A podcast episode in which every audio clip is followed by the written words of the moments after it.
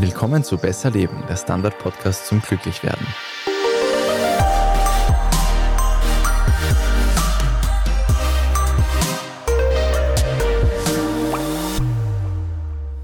Heute gibt es eine Sonderfolge und zwar waren meine lieben Kolleginnen Franziska und Selina bei unserem Schwestern-Podcast Serienreif eingeladen, um denen einmal zu erzählen, ob Serienschauen eigentlich gut für uns ist oder eher nicht so. Und ja, die Folge bekommt ihr jetzt auch zu hören. Viel Spaß. Viereckige Augen und allmähliche Verblödung. Fernsehen hat ja nicht unbedingt einen makellosen Ruf, aber sind Streaming und lineares TV wirklich so schlecht oder können sie vielleicht sogar unsere Lebensqualität steigern? Ja, sicher sagen wir natürlich von Serienreif, eh klar, aber auch unsere Kolleginnen Franziska Zeudel und Selina Thaler brechen eine Lanze für Serienjunkies. Und die beiden müssen es wissen. Moderieren Sie doch den Podcast Besser Leben. Darin geben Sie hilfreiche Tipps, wie man sich im Alltag etwas Gutes tun kann. Hallo liebe Franziska, hallo liebe Selina. Hallo. Hallo. Sagt mal ganz allgemein, verblöden wir beim Fernsehen und Streamen wirklich?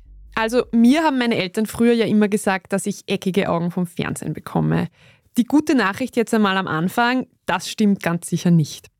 Aber insgesamt scheint es tatsächlich nicht gerade förderlich für unser Gehirn zu sein, wenn wir ganz viel fernsehen. Das liegt zum Teil am offensichtlichen, wer viel fernseht, macht andere Sachen nicht, die auch sinnvoll wären, also zum Beispiel Bewegung. Ich breche ja bei Besser Leben immer eine Lanze für die Bewegung, die natürlich nicht nur gut für den Körper, sondern auch fürs Gehirn wäre. Also es scheint aber auch tatsächlich so zu sein, dass viel Fernsehen sich auf unser Gehirn, und zwar speziell auf die sogenannte graue Masse, auswirkt und sogar auf den IQ. Eine Studie hat die Effekte zum Beispiel bei älteren Menschen gezeigt, die mehr als dreieinhalb Stunden am Tag fernsehen. Und da hat man gesehen, dass das zu einem stärkeren Abbau des verbalen Gedächtnisses führt als bei den Kontrollgruppen. Oh Gott. Und noch ich verfalle. Ja, schlechte Nachrichten für uns. Für das hast du ja gar keine Zeit. Aber das Fernsehen macht vor allem noch etwas. Es verändert unsere Wahrnehmung der Realität. Also zum Beispiel, wer ganz, ganz viele Ärzte-Serien schaut, der wird dann halt eher zum Hypochonder. Ich glaube, wir kennen es alle aus unseren Grey's Anatomy-Zeiten. Ich hätte gedacht, wer viele Arztserien schaut, wird ganz sicher Arzt. Und Hypochonder. Das eine schließt ja das andere nicht aus. Und was ich auch ganz interessant finde, offenbar verbringen wir über unser Leben gerechnet extrem viel Zeit mit Fernsehen. Also es gibt Berechnungen, die gehen davon aus, dass wir insgesamt über unsere Lebensspanne mehr Fernsehen als arbeiten. Bei uns ist das eine das andere. Nein, nein, nein, nein, nein, nein. Wir arbeiten natürlich auch viel, viel mehr, als wir Fernsehen oder streamen. Das sind, jetzt würde ich sagen, ernüchternde Informationen, die du uns da überbringst, liebe Franziska. Aber kann denn Serienkonsum auch positive Effekte haben? Ja, man hat sich in der Forschung ziemlich auf das Negative fokussiert. Aber es gibt zum Beispiel auch eine Studie von zwei Wirtschaftswissenschaftlern aus Deutschland, die haben Daten aus Westdeutschland aus den 1980er Jahren ausgehoben und analysiert. Damals kamen nach und nach private Fernsehsender auf den Markt, aber das war damals offenbar noch nicht flächendeckend. Also es gab Gebiete, in denen RTL und Co. bereits verfügbar waren und es gab welche, in denen gab es das noch nicht. Da blieb der Bildschirm schwarz. Und die konnten zeigen, dass die Menschen tatsächlich mehr fernschauten, wenn das Angebot quasi wuchs an privaten Anbietern. Aber dass offenbar auch die Lebenszufriedenheit dieser Menschen stieg, unter anderem. Also das fand ich eigentlich sehr interessant. Und noch etwas, und da erzähle ich euch sicher nichts Neues, was tatsächlich gut tut, ist, wenn man seine Lieblingsserien einfach immer wieder schaut. Das nennt sich Comfort Binge. Und so ein Wiedersehen mit den Serienfiguren ist mitunter einfach unkomplizierter als soziale Interaktionen. Es kann die Gefühle von Einsamkeit reduzieren man erlebt einfach keine unangenehmen Überraschungen, dass eine Serie auf einmal eine Wende nimmt, die einem dann nicht so gefällt. Also ich kann es total verstehen, darum lande ich irgendwie immer wieder bei Friends, wenn der Arbeitstag hart war. Wohlgemerkt, den gleichen Effekt könnte man natürlich auch mit dem Lieblingsfilm oder mit dem Lieblingstheaterstück oder auch mit dem Lieblingsbuch haben. Also es muss nicht unbedingt die Lieblingsserie sein, ist es aber halt zumindest bei mir oft. Okay, Friends bei dir, Selina gestehe. ich lande tatsächlich immer wieder bei Broad City. Tatsächlich. Ja, es ist so eine Comfort-Serie für mich, ja. Okay, Michael. Puh, ich habe einige, aber zurzeit Unbreakable Kimmy Schmidt. Äh, ich kann mich nicht mehr erinnern, was ist das? Ah, das ist eine Netflix-Serie, oder? Genau, es geht Ja. darum, dass so eine Natascha Okay. Kampusch-Geschichte, aber auf Mhm. lustig. Es geht lustig, okay. Doris, was ist es bei dir? Ted Lasso. Immer, Ah, immer, ja. immer, immer ja, wieder. Ja. Schön. Welche Serien sind noch gut für uns? Die Sesamstraße ist ziemlich gut erforscht. Da wurde ja bekanntlich eben nicht nur auf Unterhaltung für Kinder im Volksschulalter gesetzt, sondern auch auf Bildung. Mhm. Und die dürfte tatsächlich ziemlich positive Auswirkungen auf die Entwicklung von Kindern haben oder gehabt haben, die wirkte sich laut Studien sogar auf den IQ aus. Also ich finde das ja interessant, weil für mich spießt sich ja ein bisschen. Ja, Sesamstraße, also Bildungsfernsehen finde ich ein bisschen schwierig, oder? Sesamstraße habe ich ehrlich gesagt noch nie gesehen. Ich ja. habe jetzt gerade versucht, mich einzulesen und habe es irgendwie ein bisschen, hm. Ja, ja, ja, ja, genau, ja. Also für mich ist das ein bisschen ein Widerspruch, ja. Ich würde diese Studie hinterfragen.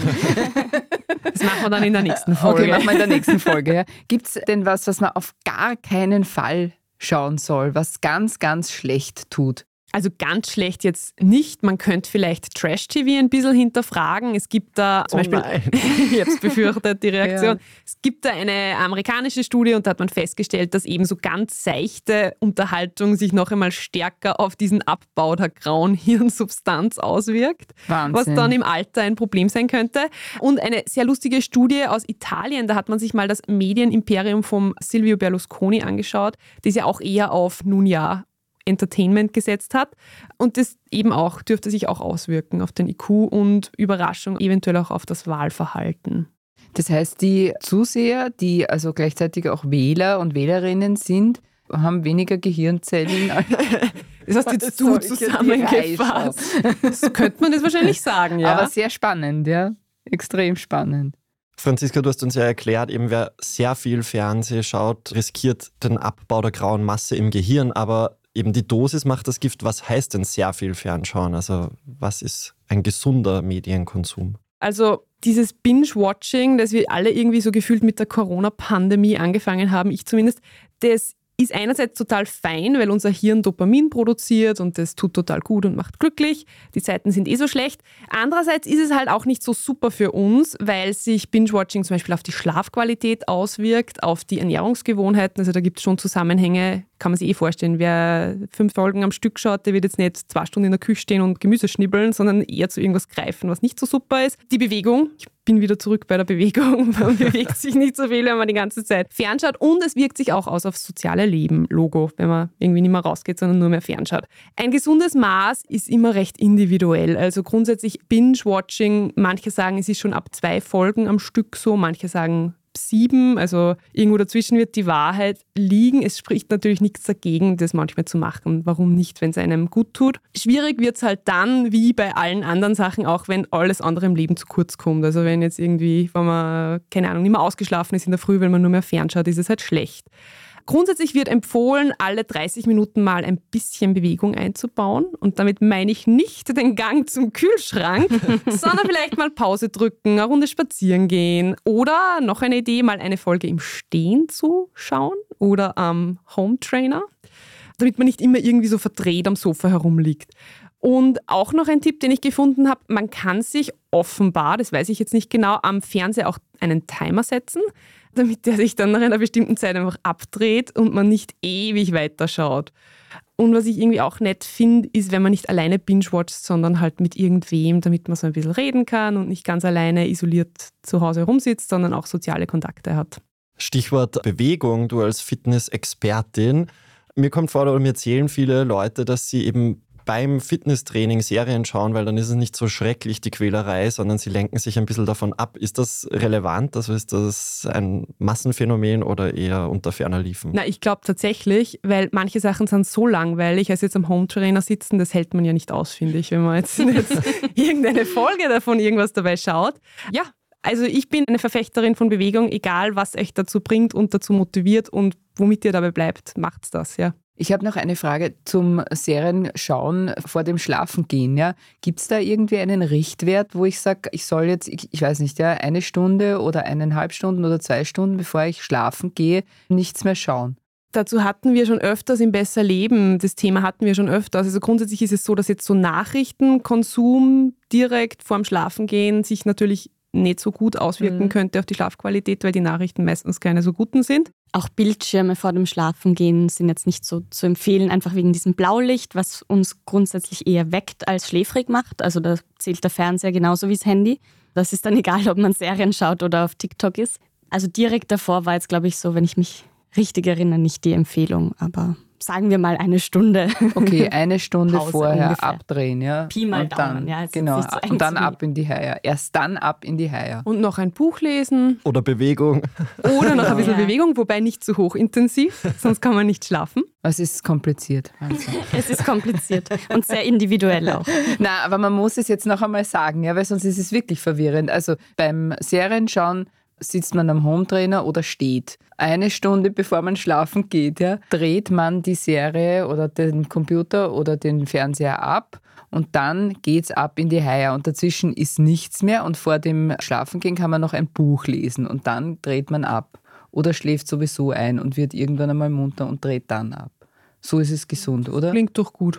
Es gibt natürlich auch Menschen, die vor dem Fernseher einschlafen. Das bin zum Beispiel ich. Ja, ich auch. Ich auch. Ja, auch. Da habe ich gehört, dass es teilweise sogar besser ist, wirklich dann straight von der Couch ins Bett zu gehen und gar nicht mehr großartig Zähne zu putzen und diese ganze Abendroutine zu machen, weil man dann wieder in so einem Wachzustand ist, dass der Schlafzyklus, das wiederholt sich, glaube ich, so alle 40 Minuten oder 60, nagelt mich bitte nicht fest, dann einfach unterbrochen wird und man braucht dann wieder ewig, bis man einschläft. Mhm. Was es natürlich schwierig macht mit dem Abdrehen, sind die so beliebten Cliffhanger. Mit denen sollen wir an der Stange gehalten werden. Wie siehst du das, Franziska? Siehst du das kritisch als Technik oder als, man kann ja sagen, es ist ein Kunstgriff auch, den es schon sehr, sehr lange gibt? Und den es eigentlich mittlerweile bei jeder Serie gibt, gefühlt. Also es ist eh recht offensichtlich, was die da mit wollen. Sie wollen quasi, dass wir schauen und dann sagen, oh, jetzt muss ich die nächste Folge auch gleich noch schauen. Interessanterweise ist es gar nicht so geklärt, ob das tatsächlich so funktioniert. Also wir sind offenbar tatsächlich erregter bei so einem Cliffhanger. Aber ob das jetzt irgendwie die Bereitschaft erhöht, dass wir weiterschauen oder ob, wenn es ein Happy End wäre, wir eh auch weiterschauen würden, das ist gar nicht so klar. Wir haben jetzt eh schon viel über Schlafen geredet, ist offenbar ein wichtiges Thema für uns, finde ich super. Binge-Watcherinnen und Binge-Watcher schlafen tatsächlich schlechter, wir haben schon gesagt. Das könnte schon auch damit zusammenhängen, weil man halt immer noch grübelt, wie es jetzt weitergeht und irgendwie nicht zur Ruhe kommt. Also vielleicht lieber fünf Minuten vor dem Ende der Folge abdrehen, wenn man es schafft. Boah, das stelle ich mir sehr unbefriedigend vor. In Serien werden uns ja die Geschichten so häppchenweise von Folge zu Folge erzählt. Was macht das dann eigentlich mit unserer Konzentrationsfähigkeit bzw. Aufmerksamkeitsspanne?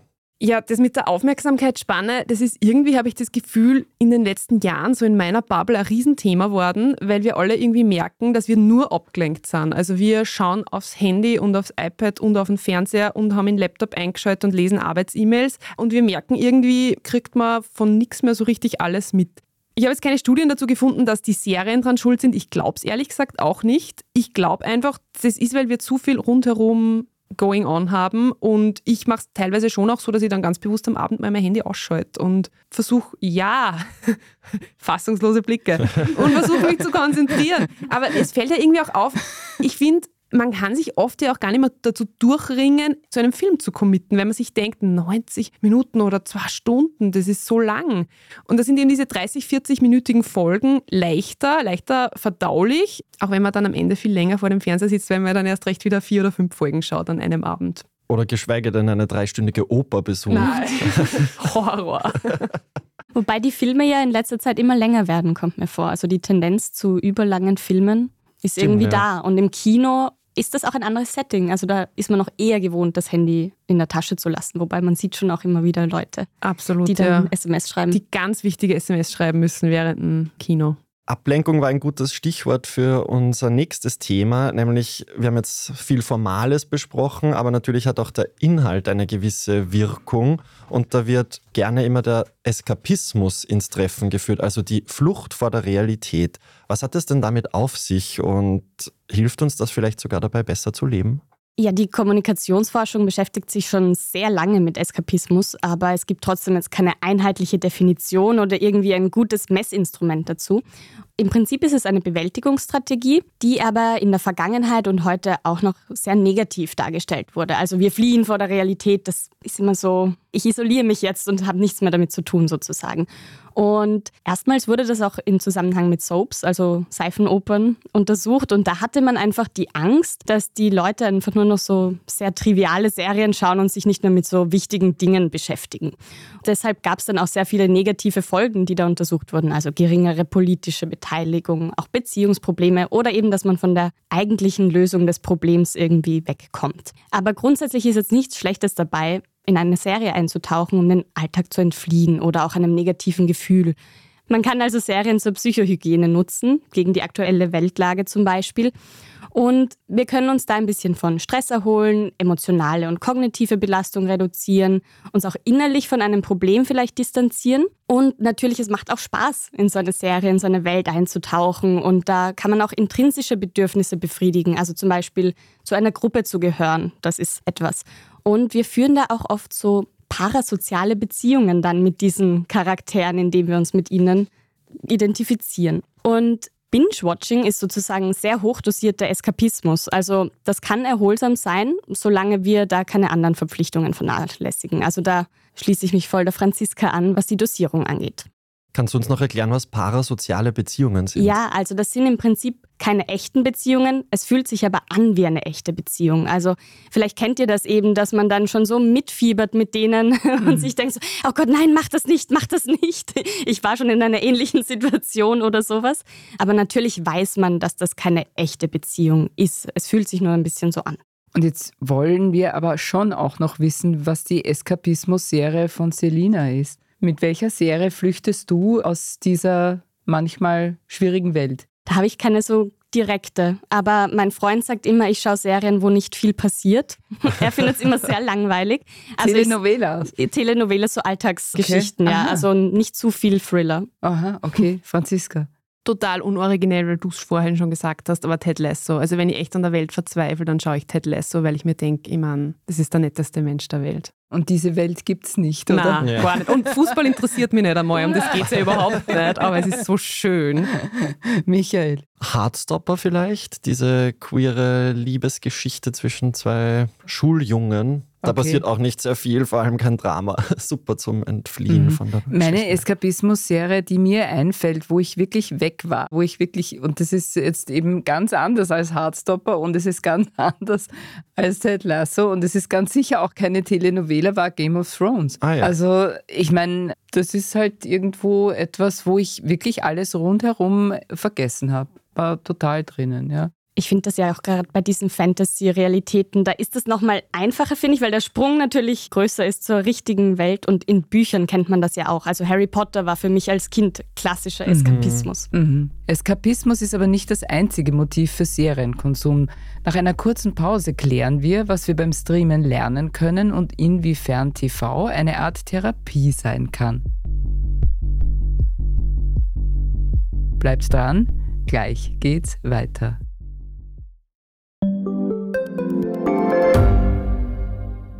Standard-Podcasts gibt es ja wirklich schon zu jedem Thema. Also fast jedem. True Crime. Thema des Tages. Lohnt sich das? Inside Austria. Serienreif. Besser Leben. Rätsel der Wissenschaft. Edition Zukunft. Und, und, und. Aber nicht jeder hat die Zeit, das alles zu hören. Und manchmal möchte man sich einfach nur ein paar Minuten beschallen lassen. Ich bin Scholt Wilhelm. Und ich bin Margit Ehrenhöfer. Ab sofort bringen wir auch Highlights unserer Podcasts. Für zwischendurch, wenn mal weniger Zeit ist. Diese kurzen Ausschnitte nennen wir Shorts. So wie eine kurze Hose. Oder eine kurze Geschichte. Okay. Und Shorts vom Standard finden Sie jetzt überall, wo es Podcasts gibt. Wir haben es gehört, Serien entführen uns in andere Realitäten. Oft sind diese aber ziemlich düster. Dystopische Serien wie Last of Us sind aber erstaunlicherweise sehr erfolgreich. Warum, Selina, wollen wir uns gruseln? Ja, da fragst du wirklich die Richtige, weil ich bin voll der Angsthase. Okay. ich habe tatsächlich Last of Us gesehen, aber es ist eine der wenigen Serien aus diesem Genre, die ich gesehen habe. Und es gibt ein schönes Wort dafür, warum wir uns gruseln wollen, nämlich die Angstlust. Also Grusel und Freude sind da sehr eng beieinander.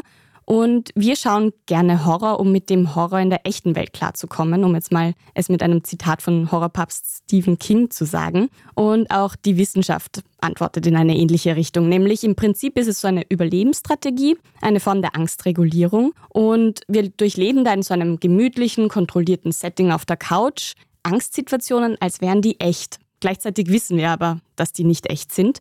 Und dadurch können wir so für ähnliche, schlimme oder ungewohnte Situationen im Alltag trainieren. Also einfach ein bisschen, wie gehen wir mit unseren Urängsten um?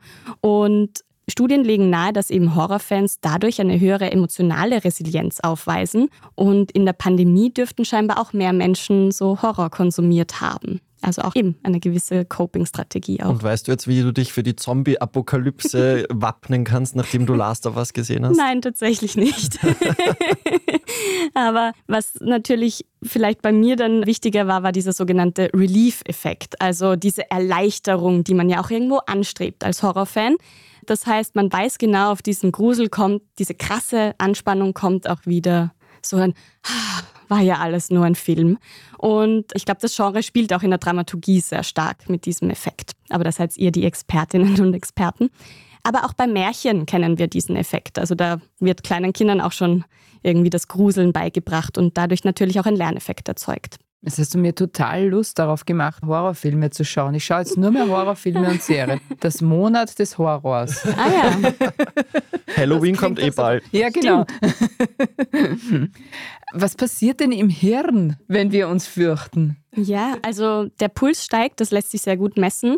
Und auch das Hirn schüttet Dopamin aus. Franziska hat das schon erwähnt, das ist ja das Glückshormon schlechthin. Das heißt eben, wir freuen uns, dass der Horror wieder vorbei ist. Das ist eine ähnliche Befriedigung wie bei gutem Essen oder Sex. Also das ist sehr, sehr tief in uns und deshalb können Horrorfilme sogar süchtig machen. Also dass Menschen ohne diesen gewissen Nervenkitzel, diesen Kick im Leben gar nicht mehr auskommen. Und gleichzeitig haben wir oft auch so ein bisschen ein Ohnmachtsgefühl oder ein Allmachtsgefühl, oft auch je nachdem, mit welcher Person, mit welchem Charakter man sich identifiziert.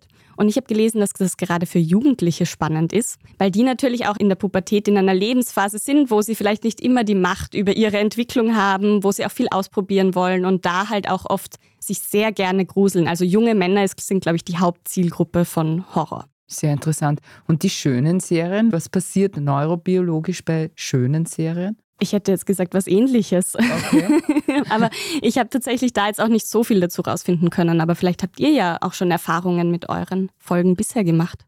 Naja, ich würde jetzt sagen, also eine schöne Serie. Michael, was ist eine schöne Serie für dich? Also wir waren bei Hardstopper ja, beispielsweise. Genau, ja. Was passiert da jetzt? Im Gehirn, also nein, nein, meine... nein, nicht im Gehirn, sondern was fühlst du, wenn du das schaust? Wir wollen jetzt keine Therapiestunde machen, vermute ich jetzt mal, aber es ist schon irgendwo ein Gefühl der Leichtigkeit, oder? Die wir dann verspüren, womöglich, oder? Ja, und wir haben ja schon gesagt, es passiert ja in der Serie jetzt nichts Dramatisches, es gibt keine großen Konflikte, es ist einfach wirklich so ein klassisches Feel-Good-Programm und Harmonie ist, glaube ich, auch was, was einem halt dann vielleicht zwischendurch gefällt, wenn man in den Nachrichten nur von Ukraine, Krieg, Inflation und Klimakrise hört. Ja, kann man eigentlich ganz banal von Freude sprechen. Wir freuen uns. Ne? Und dann passiert hormonell eben halt sozusagen dieser Ausstoß von Dopamin und all diese Glückshormone, die da oft im Spiel sind. Genau, wir können ja auch zu Tränen gerührt sein durch einen Film mhm. oder eine Serie. Also ich heul da teilweise wirklich viel mit. wir rekapitulieren, wenn wir in einem gesunden Maße Serien konsumieren, dann können wir uns vor der Welt flüchten, Psychohygiene dadurch betreiben, unsere Angst regulieren durch Horrorformate. Aber wir können doch auch was lernen, oder? Was hat diese unterhaltsame Aufbereitung von Informationen damit zu tun? Die ist total wichtig. Also sie verbessert unsere Informationsspeicherung. Also das sogenannte Infotainment oder Infotaining nennt man das oft auch. Also so eine, ein verbindendes Wort aus Information und Entertainment oder auch Edutainment, also Bildungsfernsehen sozusagen. Die sind viel wichtiger als in der Wissenschaft lange angenommen. Also die Forschung hat immer geglaubt, wir schauen entweder, um uns Informationen zu holen oder Unterhaltung, aber das funktioniert so nicht. Also es ist immer beides. Und natürlich besteht da irgendwo das Risiko, und das war vor allem gerade die anfängliche Sorge, wo das so aufgekommen ist, ja, vor allem im Journalismus, das wird so seicht und die Fakten zählen nichts mehr und alle verblöden nur noch. Ja, klar, dieses Risiko besteht irgendwie immer, aber es gibt auch voll den Vorteil eben, wenn man Informationen unterhaltsam aufbereitet. Wir merken es uns einfach besser. Der Grund ist, das berührt uns emotional. Wir haben eine Verbindung, wir können uns an einem Beispiel orientieren, eine Protagonistin oder auch Vorbilder finden. Und gibt es immer wieder Studien zu diesen Edutainment-Sachen. Da gab es mehrere, die eben gezeigt haben, dass sich das positiv auf das Gesundheitsbewusstsein und das Gesundheitsverhalten auswirkt. Also da gab es zum Beispiel Studien, die MTV-Sendungen untersucht haben und wie sich das auf die AIDS-Raten und HIV-Raten in afrikanischen Ländern ausgewirkt haben. Also solche Sachen haben da schon auch Auswirkungen. Weil MTV so viel darüber berichtet hat, oder was? Ja, da gab es so eine gewisse Serie in Nigeria. Genau. Spannend. Ja. Aber auch auf Netflix gibt es zum Beispiel sehr viele Serien, die von Krebs handeln. Grundsätzlich dürfte das eine häufige Trope sein in Serien, dass jemand eine Krebserkrankung hat. Und das kann natürlich auch dazu führen, dass Leute einfach mit ihrem eigenen Krankheitsprozess besser umgehen können. Genau. Oder das Gefühl haben, ich bin jetzt nicht anders. Die Krankheit wird irgendwie normalisiert. Oder hoffentlich nicht hypochondrisch werden, wenn Ja. sie noch keine Krebserkrankung haben. Sex Education, Bridgerton oder Pose. In den letzten Jahren wird in vielen Produktionen ein starker Fokus auf Diversität gesetzt. Kann man denn auch neue Weltbilder durch Serienkonsum quasi erlernen? Grundsätzlich ja. Aber die Antworten aus der Wissenschaft sind da nicht eindeutig. Also klar ist schon, nur weil eine Serie jetzt divers ist, heißt das nicht, dass jetzt alle, die die Serie sehen, auch diverser denken und werden. Also man kann jetzt nicht direkt vom Werk auf die Wirkung schließen. Das ist ein Grundsatzproblem in der Kommunikationswissenschaft oder Medienforschung. Es gibt aber schon den Effekt, dass Serien eben Vorurteile abbauen können, aber natürlich auch verstärken. Also das geht immer in beide Richtungen. Und letztlich hängt es auch ein bisschen damit zusammen, warum wir jetzt eine Serie schauen. Also ich versuche das jetzt an einem kleinen Gedankenexperiment zu erklären. Also wenn wir jetzt eine LGBTQ-Serie hernehmen, dann schauen wir die zum Beispiel, weil wir zu der Gruppe gehören und uns mit den Protagonistinnen identifizieren können. Das stimmt mit unseren Werten, unserer Identität überein. Wir sind sozusagen in unserer eigenen Echokammer ein bisschen. Das kann ein Bedürfnis sein, warum man die Serie schaut. Es kann aber auch sein, dass wir ein Vorbild sehen. Zum Beispiel die Person hat schon mal öffentlich über ihre Sexualität gesprochen oder die hatte eine Geschlechtsanpassung. Da will ich auch hin, dass man da sich so in, in Szenarien hineindenken kann. Oder vielleicht schauen wir uns auch die Serien, weil wir gar keine Berührungspunkte bisher mit dem Thema hatten und etwas Neues lernen wollen. Also da ist der Lernaspekt schon auch drinnen. Und dann sieht man zum Beispiel, ah, so leben andere Menschen. Das ist auch normal unter Anführungszeichen. Das funktioniert auch, wenn man jetzt nicht Teil dieser Minderheitengruppe ist, sondern auch eben sich dem Mainstream sozusagen dazu zählt. Das kann dann letztlich dazu führen, dass zum Beispiel Menschen, die häufig Homosexuelle in Serien sehen, diese dann auch in der Öffentlichkeit bewusster wahrnehmen oder auch wissen, wie die täglich diskriminiert werden. Also dass da einfach so eine Bewusstseinsentwicklung stattfindet dass sich das Denken und auch wirklich dann das Verhalten der Rezipientinnen ändert, das ist natürlich dann die höchste Stufe der Wirkung und ist nicht immer so einfach zu erzielen. Das geht vor allem dann, wenn wir eben so parasoziale Beziehungen entwickeln und uns mit den Serienheldinnen da gut verstehen sozusagen. Wichtig ist dann dabei, dass die Minderheiten auch freundlich dargestellt werden und eben nicht so stereotyp irgendwie der schwule Mann irgendwie dargestellt wird. Das hat man zum Beispiel eben mit Serien untersucht, Six Feet Under, Queer Eye und Will and Grace. Also da gibt es sehr viele Studien zu Homosexuellen in Serien. Und wie ich schon angesprochen habe am Anfang, das kann natürlich auch in die negative Richtung gehen. Also Menschen, die jetzt eine negativ, ich bleibe jetzt bei diesem homosexuellen Beispiel, negativ gegenüber Homosexuellen eingestellt sind, dann auch eher Medien konsumieren, die diese Meinung quasi bestätigen. Oder aber gleichzeitig auch zu Medien greifen, die dann wiederum diese Meinungen verstärken. Also das ist so ein bisschen ein Henne-Ei-Ding auch, ja. Gilt das Gleiche dann auch für Rassismus? Also wir haben jetzt über LGBTQ gesprochen. Genau. Es gab eine Studie erst vor ein paar Jahren, die hat sich zum Beispiel Fox News, diesen amerikanischen sehr konservativen Fernsehsender, angeschaut und die Einstellung der Zusehenden zu Black Lives Matter. Da hat man genau das gesehen, ja. Selina, was gibt es denn zum Serienkonsum von Kindern zu sagen? Da könnte man, glaube ich, eine ganz eigene Folge dazu machen. Du bist schon gebucht. Also verbieten ist keine gute Lösung, das mal vorweg, weil der Fernseher oder der Streamingdienst dann umso reizvoller wird. Und man lernt auch keinen gesunden Umgang mit dem Medium. Also ich glaube, das ist das Wichtigste, dass Eltern gemeinsam mit den Kindern, also sofern sie dann schon mitreden können, Regeln aufstellen und auch die Kinder begleiten. Also gerade dieses Begleiten ist wahrscheinlich auch bei kleinen Kindern sehr wichtig, dass die Eltern die Serie mitschauen, auch mal darüber sprechen, Fragen beantworten. Man kann sich das ein bisschen vorstellen wie beim Vorlesen. Das fand ich eine schöne Metapher, weil da ist es auch oft so, dass man innehält und mal was erklärt, wenn man merkt, das Kind versteht das nicht oder irgendwie über ein Motiv von einer Protagonistin spricht. Und das kann man ja beim Fernsehen genauso machen. Also die Kinder nicht ganz alleine ewig lang dem Screen überlassen. Eben weil die noch nicht so gut zwischen Realität und Medienrealität unterscheiden können und sich dann schnell mal fürchten und das Monster irgendwie für echt halten. Es geht also darum, sie zu begleiten, dass sie selbstständiger werden und auch verantwortlich mit dem Medium umgehen können und auch die Nachteile der Faszination kennen und dass es süchtig machen kann und Binge-Watching nicht immer gut ist. Zeitlimits können da natürlich eine Empfehlung sein. Man findet jetzt in der Wissenschaft wenig konkrete Zeitangaben. Wenn, sind die auch nur immer auf Basis dieser einer Studie quasi zu sehen. Also das sind Empfehlungen.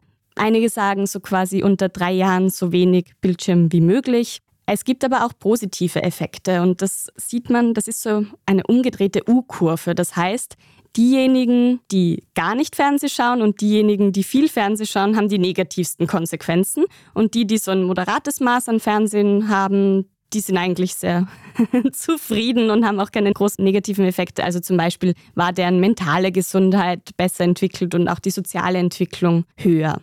Da geht es aber natürlich nicht nur um die Dauer, sondern auch um den Inhalt und das ist natürlich im besten Fall immer altersgerecht. Ich habe mal gehört, dass es gut ist, wenn man eine Sendung mit Kindern zu Ende schaut, also mhm. sie nicht unterbricht. Ist das mhm. so? Kann ich dir jetzt auf die Schnelle nicht beantworten, aber für mich klingt es irgendwo logisch, weil dann auch oft die Konsequenzen vielleicht von dem Handeln aufgelöst werden. Das ist ja auch gerade bei so Gewaltsachen ganz wichtig, dass man auch sieht, okay, was hat das für Folgen. Insofern, auch was dieses unbefriedigende Gefühl von Cliffhangern zum Beispiel angeht, kann schon sein, dass man dann quasi bis zum Ende schaut und dann irgendwie noch drüber spricht, wie könnte es jetzt weitergehen oder so. Aber das ist jetzt nur ein Bauchgefühl. Also ich habe letztens Free Willy mit meinen Nichten geschaut und abgebrochen, weil ich bemerkt habe, dass das nicht mehr so kindheitsgemäß ist, wie ich immer dachte als Kind. Schlecht gealtert auch, Die oder? haben sie total geschreckt, als der Wal auftauchte und dann habe ich abgebrochen. sie haben gesagt, das ist uns zu spannend. Aber das finde ich auch äh, gut, gerade dieses Gruseln oder wovor man Angst hat oder was spannend ist, das ist ja auch viel erlernt. Also da sieht man auch Studien bei Erwachsenen, die in ihrer Kindheit zum Beispiel, ich glaube, das waren Splatter-Filme, also so Horrorsplatter, die das nicht kennen, die hatten unglaubliche Angst davor und Jugendliche haben das weggesteckt wie nix, weil die einfach in ihrer Rezeption schon so das gewohnt waren, sowas zu sehen. Ich glaube, wenn die Kinder selber sagen, ja, wir wollen das nicht mehr sehen, ja, dann geht es in Ordnung. Aber ansonsten hätte ich jetzt rein intuitiv und auch nicht wissenschaftlich begründet, wobei ich glaube, es ist natürlich untersucht worden, dass es tatsächlich so ist, wenn es ganz gut ist, dass man sieht, es geht ja meistens hoffentlich doch bei Kindersendungen gut aus und so sehen die Kinder dann einfach auch. Also man hat äh, Schwierigkeiten zu bewältigen, aber die kann man bewältigen und dann am Ende ist es trotzdem gut. Ja. Hm. Und eben auch wichtig, immer Angst irgendwie aufzulösen. Da gibt es ja auch diesen kleinen Albert. Das war auch so ein klassisches Experiment von einem Kind, das darauf konditioniert wurde, vor Fellangst zu haben. Also man kann das ja wirklich in jeglichste Richtungen lenken bei Kindern. Ethisch total problematisch aus heutiger total, Sicht. Also ja. Man merkt, dass Selina und ich das gleiche studiert haben. Der kleine Albert. Wir danken euch fürs Zuhören und Christoph Neuwirth an den Reglern. Frohes Schauen und bye bye. Bye, bye. Baba. Ciao. Ja, wir hoffen, euch hat unser oder das Gastspiel der Kolleginnen bei Serienreif gefallen. Falls euch die Serienreif-KollegInnen sympathisch waren, kann man natürlich auch die abonnieren auf allen gängigen Podcast-Plattformen. Bei uns geht es nächste Woche wieder mit einer normalen Besser-Leben-Folge weiter, besonders relevant für alle Menschen, die Nikotin konsumieren. So viel kann man schon mal verraten. Es gibt einen Weg raus aus der Sucht. Das war Besser Leben, der Standard-Podcast zum Glücklichwerden. Baba und bis nächste Woche.